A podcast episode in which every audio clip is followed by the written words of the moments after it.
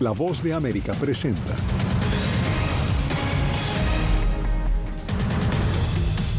Imputan al sospechoso de estrellar un camión contra la cerca exterior de la Casa Blanca.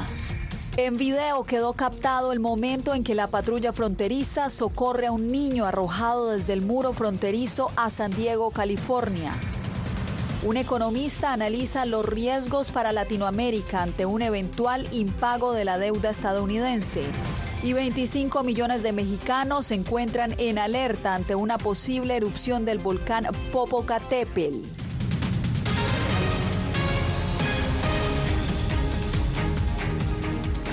¿Qué tal? Bienvenidos, soy Yasmín López y aquí comienza el mundo al día. Hoy fue identificado el sospechoso de estrellar un camión contra las barreras de la Casa Blanca. El hombre de 19 años fue acusado de amenazar con matar o secuestrar a un presidente, vicepresidente o miembro de la familia. Jacopo Luzzi se encuentra en el lugar de los hechos. Jacopo, cuéntanos. Yasmín, el camión se estrelló contra estas barreras que no sufrieron algún daño, como ustedes pueden ver. Nos encontramos en el lado norte de la Plaza Lafayette, ubicada a 100 metros de la cerca de la mansión.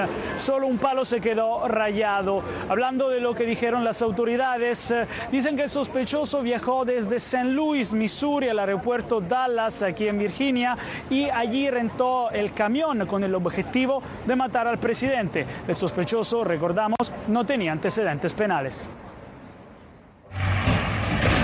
Amenaza de matar, secuestrar, causar daño al presidente, vicepresidente o miembro de la familia. Fueron estos los cargos impuestos a Said Barshit Kandula, el conductor de 19 años, originario del Missouri, acusado de estrellar la noche de lunes contra la barrera de la Casa Blanca. Los cinco cargos derivan de lo que Kandula dijo a los agentes después de ser detenido. Además, fue acusado de asalto con un arma peligrosa, operación imprudente de un vehículo motorizado y allanamiento de morada. No hubo heridos en el servicio secreto ni en el personal de la Casa Blanca y la causa y la forma del accidente siguen bajo investigación. La investigación preliminar indica que Kandula se estrelló intencionalmente contra los volardos de la Plaza Lafayette, justo enfrente de la Casa Blanca. Los agentes confiscaron una bandera nazi en el lugar del incidente después de que Kandula salió del vehículo agitándola. Un robot para detectar bombas fue desplegado, pero se descubrió que el camión no contenía explosivos ni tampoco armas de fuego. Pensé que tal vez era como un accidente, tal vez alguien se estrelló, pero luego vi que el vehículo retrocedía y lo golpeaba de nuevo. Kandula dijo a la policía que quería tomar el poder, hacerse cargo del gobierno y matar al presidente. Las autoridades también están analizando la salud mental del sospechoso como parte de la investigación, mientras ya el martes el joven compareció frente a un juez.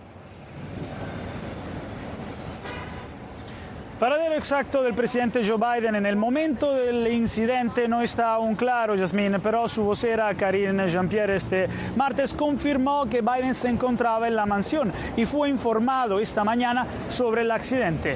El mandatario dijo su vocera se sintió aliviado que no hubo heridos y ha dejado los detalles en manos del servicio secreto. Agradecemos a Jacopo Luzzi, quien nos informa desde la Casa Blanca.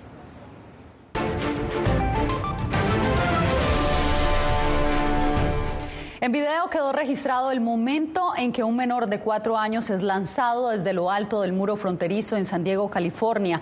La patrulla fronteriza reportó que sus agentes fueron recibidos a balazos mientras se apresuraban a auxiliar al niño. Vicente Calderón tiene los detalles. En este video se ve gente brincando la cerca fronteriza en el sector San Diego. Autoridades migratorias informaron que desde el muro metálico de 5 metros y medio de altura dejaron caer a un niño de 4 años hace una semana.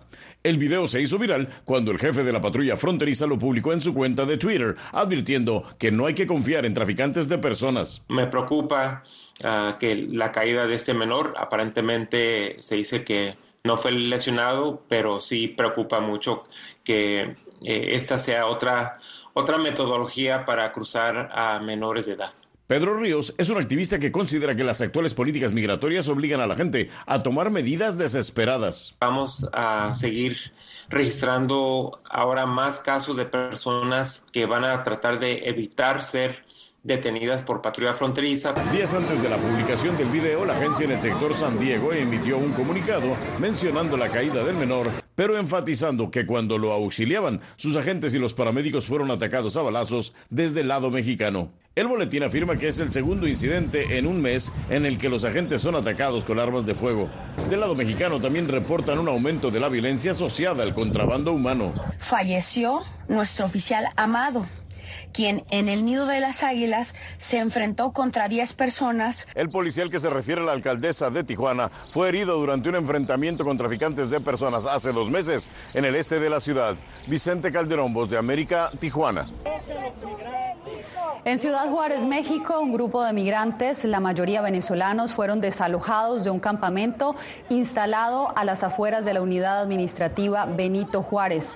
Alrededor de 120 personas aceptaron ser reubicadas, pero otras se resistieron. De la carpa, aquí nos quedamos, no importa, hemos dormido en el piso, hemos dormido en la selva, hemos dormido en el tren, de aquí no lo vamos. Se está dando una alternativa mejor en otro lugar, a 300 metros, en donde va a estar eh, totalmente adecuado con baños, electrificación, acondicionado. Ahora vamos con un migrante que asegura haber visto la muerte de cerca cuando atravesó la, selva del Darién y abordó un tren de carga conocido popularmente como La Bestia. Laura Sepúlveda nos trae el testimonio, pero antes advertimos que algunas de las imágenes pueden ser perturbadoras. Éramos seis personas.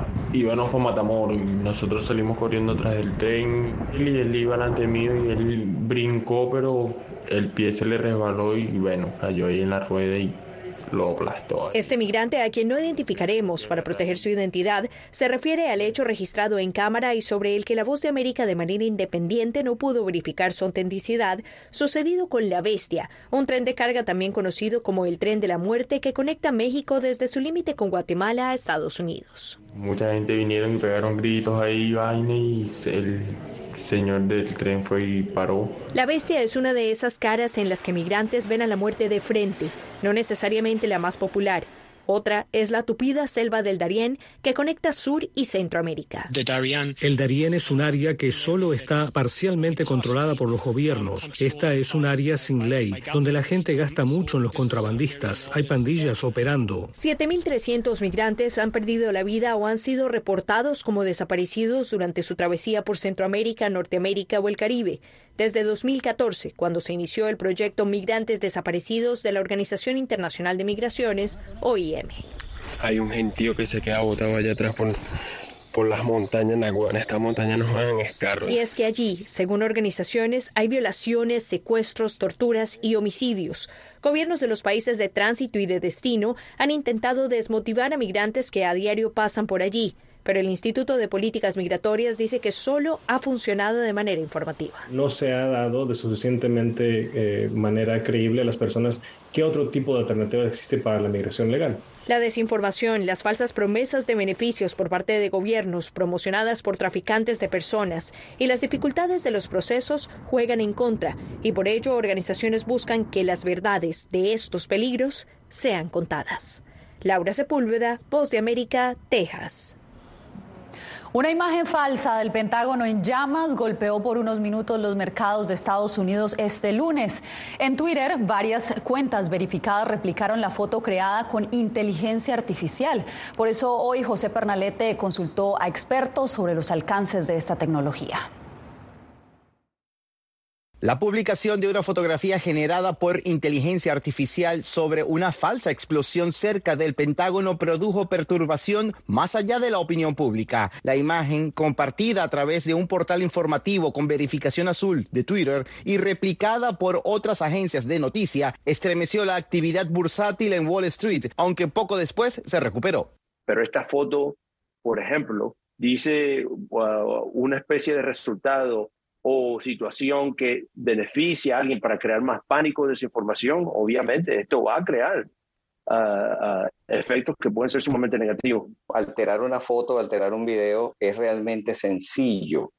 Y como todavía no hay, eh, no hay antecedentes de algo que haya sido escandaloso, esto es una prueba de que, de que se tomó en serio sin, sin verificar de una manera muy rápida, ¿no? Ambos expertos destacan la debilidad y el riesgo presentes ante una tecnología que está al alcance de cualquier persona. Aplicaciones de inteligencia artificial están disponibles incluso en los teléfonos celulares. Muchos países van a aprovechar esta, esta ola de inteligencia artificial para sabotear, para crear este pánico en la población, para crear desconfianza con el gobierno en, ser escéptico y en el revisar y verificar de que esto es verdad, porque esto, es, lamentándolo mucho, es lo que viene.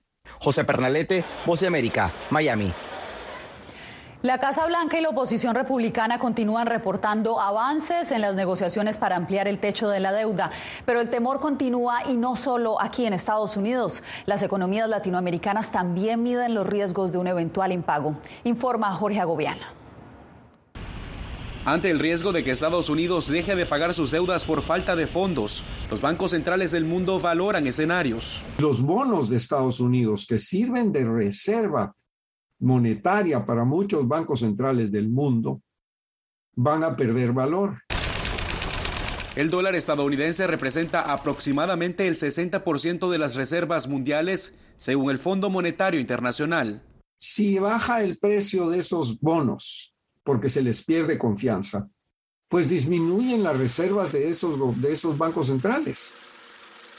Y eso es, muy, eso es muy peligroso. Según explica el economista Isaac Cohen, el eventual impago de los compromisos del Departamento del Tesoro haría que suban las tasas de interés en el país, lo que causaría una recesión inmediata. Y una recesión afectaría al resto de la economía mundial, porque este todavía es el mercado más grande del mundo. Ante ese escenario catalogado como catastrófico por un coro de expertos mundiales, los socios comerciales de Washington en Latinoamérica sentirían el primer impacto. Como por ejemplo México, Centroamérica, Colombia, se reflejaría en una caída en los precios de las materias primas. Y los principales exportadores de materias primas en la región se verían afectados en consecuencia. Okay. El panorama fatalista pero posible se podría evitar solo si el Congreso aprueba el aumento del techo de la deuda una práctica regular en Estados Unidos desde hace décadas. Mientras tanto, la Casa Blanca y el liderazgo republicano intentan alcanzar acuerdos políticos para acabar con la incertidumbre global. Jorge Agobián, Pose América. El expresidente Donald Trump compareció por videoconferencia ante un juez previo al juicio penal que se investiga por un supuesto pago secreto a una actriz pornográfica. El juez fijó que el juicio empiece el 25 de marzo del 2024. Nos conectamos a esta hora con Ángela González en Manhattan. Ángela, cuéntanos qué más ocurrió durante la audiencia. Yasmín, pues fue una diligencia de aproximadamente media hora en donde Donald Trump a través de la pantalla y aquí en este tribunal de Manhattan sus abogados escucharon al juez Juan Merchan instruirlo sobre estas restricciones que surgieron a raíz de una orden de protección que se interpuso el pasado mayo 8 y donde ni los abogados ni Donald Trump podrán diseminar información sobre testigos, evidencias y también de los fiscales durante la duración de este proceso criminal, el primero que enfrenta Donald Trump en Nueva York. Así pues, tendrán que silenciar comentarios en especial en las redes sociales, pero el juez aclaró que no se trata de una ley de mordaza, que no se trata de una orden de mordaza. Sin embargo, los abogados de Trump quieren que este proceso se lleve justamente hacia una corte federal para evitar justamente que el juicio inicie en marzo 24. Según juristas consultados, eh, lo que ha sucedido hasta el momento todavía no perjudica la candidatura de Donald Trump para las elecciones del 2024. Cabe recordar que él enfrenta 34 cargos criminales derivados de las investigaciones de la Fiscalía de Alvin Bragg por fraude fiscal y habrá que esperar qué sucede en los próximos meses, pues hay otro juicio civil que también debe librar en el mes de octubre. Podrá continuar su campaña entonces mientras se adelantan estas investigaciones. Gracias, Ángela. Bien, y usted quédese porque millones en México están en alerta ante la intensa actividad del volcán Popocatépetl. Esto y más en instantes.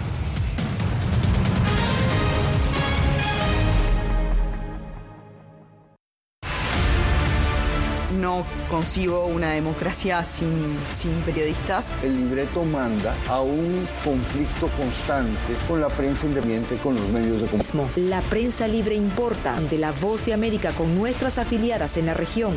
Se ejerció esta profesión con mucho eh, miedo. ¿Cuántos periodistas van muertos ya? Por decir la verdad. Disponible en vozdeamerica.com. En tiempos de cambios, cuando el mundo parece incierto y lo que escuchamos no refleja lo que vemos, buscamos la verdad. A través de la pantalla de la Cuando nos cuentan solo una parte de la historia, perdemos la confianza. En momentos de crisis, nuestros sueños, esperanzas y deseos de un mejor mañana dependen de una prensa libre. De América te traemos las historias que la gente se arriesga a ver. Conectamos el mundo y lo unimos con la verdad.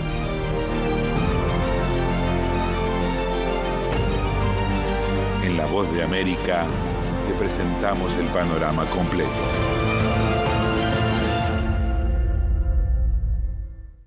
Fui detenido con acusaciones de traición a la patria y luego fui sentenciado y condenado a 13 años de prisión. Es una sensación totalmente inhumana, es una sensación como de estar muerto en vida realmente. ¿Qué sientes cuando tocas? Cuéntame. Pues me siento eh, contento, siento que puedo expresar mis emociones.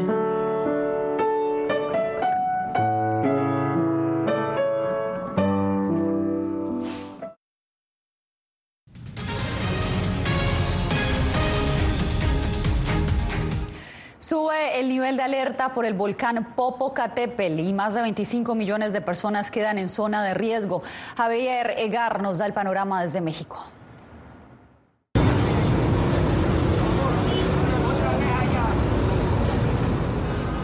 La autopista de Puebla a Veracruz por Amozoc ahora representa un peligro. Ha empezado a derretirse el asfalto.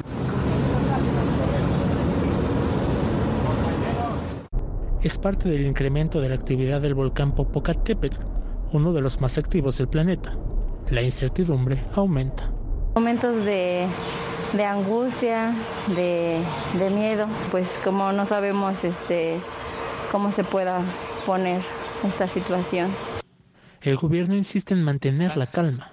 Se está eh, trabajando en todo lo preventivo, pero eh, que no haya este, alarma.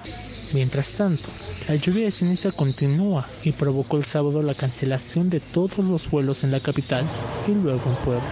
Ha habido en las últimas 24 horas cinco exhalaciones, 1.389 minutos de tremor, dos explosiones moderadas. Es el centro de México donde viven más de 25 millones de personas, el lugar más afectado por los rugidos del volcán. Que no solo han aumentado en frecuencia, sino también en intensidad. Javier Gar, Voz de América, Ciudad de México.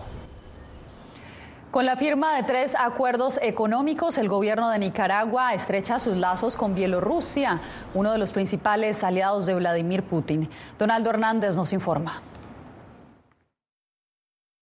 Nicaragua firmó con Bielorrusia tres acuerdos con el propósito de fortalecer sus relaciones. Entre los convenios se contemplan créditos para las exportaciones nicaragüenses y cooperación de Minsk a la educación de Nicaragua.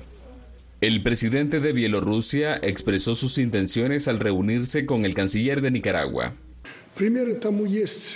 Tomemos, por ejemplo, a Cuba, Venezuela y otros estados latinoamericanos con los que tenemos relaciones políticas, comerciales y económicas muy estrechas. Creo que debemos seguir el mismo camino en nuestras relaciones con Nicaragua.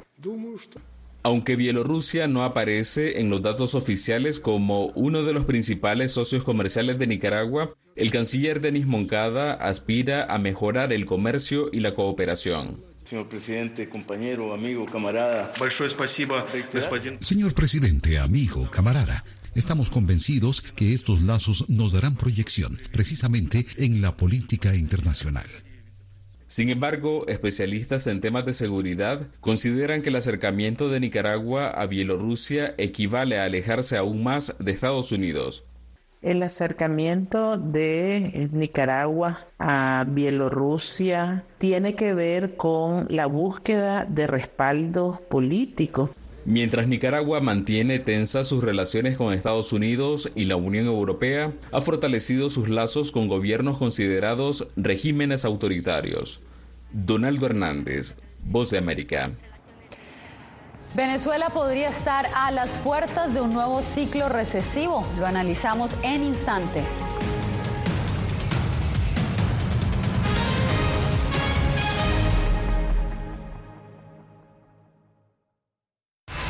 Aquí tenemos varios desaparecidos y muertos y amenazados todos. Periodismo. La prensa libre importa. Una coproducción de La Voz de América y Fuerza Informativa Azteca. Disponible en vozdeamerica.com. En tiempos de cambios, cuando el mundo parece incierto y lo que escuchamos no refleja lo que vemos, buscamos la verdad. A través de la pantalla de la cuando nos cuentan solo una parte de la historia, perdemos la confianza. En momentos de crisis, nuestros sueños, esperanzas y deseos de un mejor mañana dependen de una prensa libre. En La Voz de América te traemos las historias que la gente se arriesga a ver. Conectamos el mundo y lo unimos con la verdad.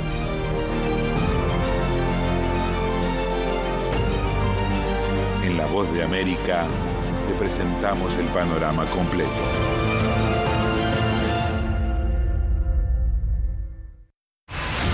Poder eh, recuperar la libertad de prensa. Periodismo, la prensa libre importa. Una producción especial de La Voz de América. Se ejerció esta profesión con mucho miedo. Disponible en vozdeamerica.com.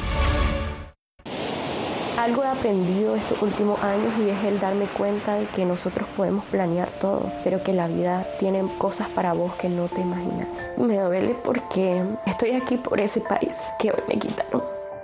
Yo siempre he dicho que la libertad está en la mente. Y el hecho de que tu cuerpo esté en un lugar no significa que no sos libre. Siempre me sentí libre, incluso estando presa me sentí más libre, porque pude darme cuenta que si estaba ahí es porque realmente he elegido qué hacer con mi vida.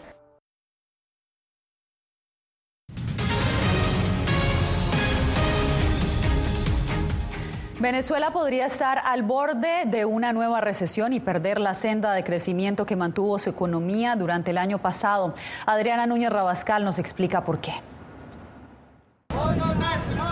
En los primeros tres meses de 2023, Venezuela experimentó una caída en su Producto Interno Bruto de 8% con respecto al primer trimestre de 2022, según el Observatorio Venezolano de Finanzas. Los pronósticos para la primera mitad de este año también apuntan a una pérdida de la actividad económica. Los productos están en los anaquel, pero nadie los compra, ¿ok? No hay venta esas recesiones, si tú dejas que el mercado actúe, lo que va a hacer es destruir el exceso de oferta. ¿Y qué significa que se destruye el exceso de oferta? Que va a haber negocios, va a haber cada empresa que van a cerrar.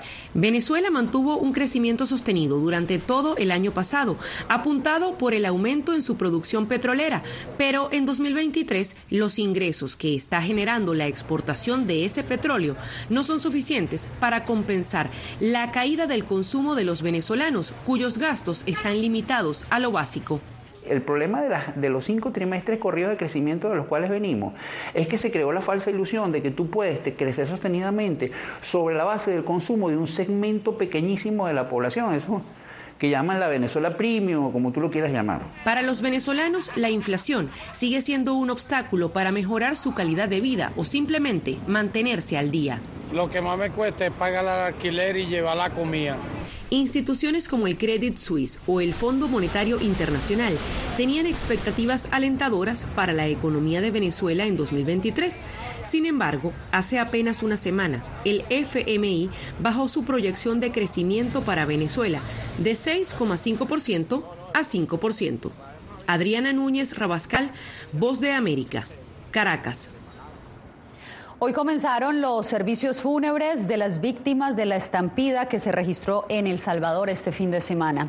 La Federación de Fútbol de ese país ordenó este martes que el Club Alianza pague una multa de 30 mil dólares y juegue los partidos en casa y sin asistencia de espectadores locales durante un año. Esto tras la estampida fatal en su estadio Cuscatlán que dejó 12 fallecidos y más de 100 heridos. La tragedia ocurrió el sábado durante el encuentro entre Alianzas y FAS, que avanzó a semifinales de la Liga Salvadoreña. Más adelante, el plan que emprendió una familia para contribuir en la conservación del medio ambiente.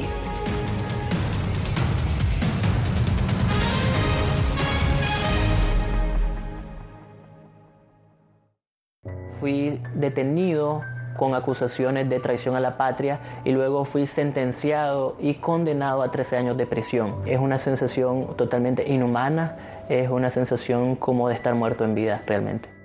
¿Qué sientes cuando tocas? Cuéntame. Pues me siento eh, contento, siento que puedo expresar mis emociones.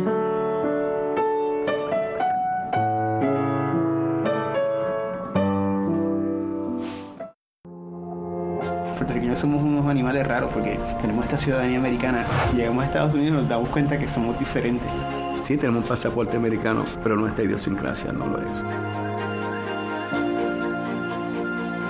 Si queremos hacer un mejor Puerto Rico, que es lo que buscamos nosotros, tenemos que ganarnos el respeto y la confianza de todos los sectores del país.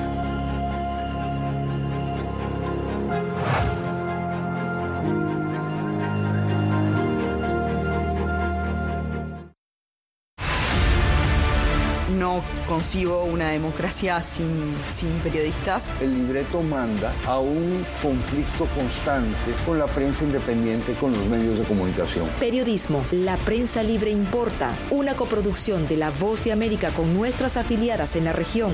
Se ejerció esta profesión con mucho eh, miedo. ¿Cuántos periodistas van muertos ya? Por decir la verdad. Disponible en vozdeamerica.com.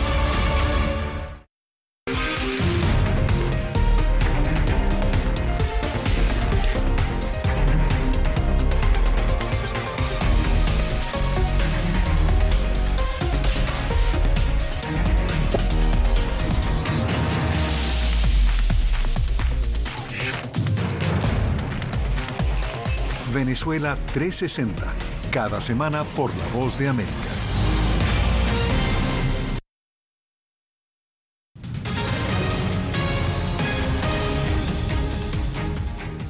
Los miembros de una familia en California se han tomado muy en serio la conservación del medio ambiente. Diva Cash nos trae su historia. Inspirados en proyectos medioambientales de 1930, donde se plantaban árboles, Up del Cuerpo de Conservación de Long Beach, junto a grupos juveniles, eliminan plantas invasoras de las islas del Canal, al sur de California, uno de los variados proyectos ambientales. Nuestros jóvenes están etiquetando a las golondrinas de mar menores, especies en peligro de extinción, trabajando con científicos allí y etiquetando tortugas marinas. John Knapp, hermano de Dan, trabaja en helicóptero como científico en un grupo conservacionista nacional que se enfoca en plantas invasoras. Simplemente dejarte caer en un afloramiento rocoso, en un acantilado, para tratar algo como la hierba de pampa u otras especies invasoras que realmente están cambiando el sistema. La esposa de John, Denise Knapp, es directora de conservación e investigación en el Jardín Botánico de Santa Bárbara, mientras que su cuñada protege las aves y su hábitat, un gusto de infancia. Solo ver el poder de la naturaleza, vivir con ella, ya sea la vida silvestre o simplemente los procesos naturales, creo que realmente tuvo un impacto en mi familia. Y la familia ha tenido un impacto positivo en el medio ambiente. Diva Cash, Voz de América. Un nepalí impuso hoy un nuevo récord Guinness al escalar 28 veces el monte Everest. Su nombre es Kami Rita, uno de los muchos guías del Everest, vitales para los escaladores que buscan pararse en la cima más alta del planeta. Cami Rita tiene 53 años de edad y desde 1994 emprende casi cada año la peligrosa expedición para escalar los 8.849 metros de altura del Everest y también de otras montañas que se encuentran entre las más altas del mundo. Con esta historia llegamos al final de esta emisión. Gracias por conectarse con El Mundo al Día. Les informó Yasmín López.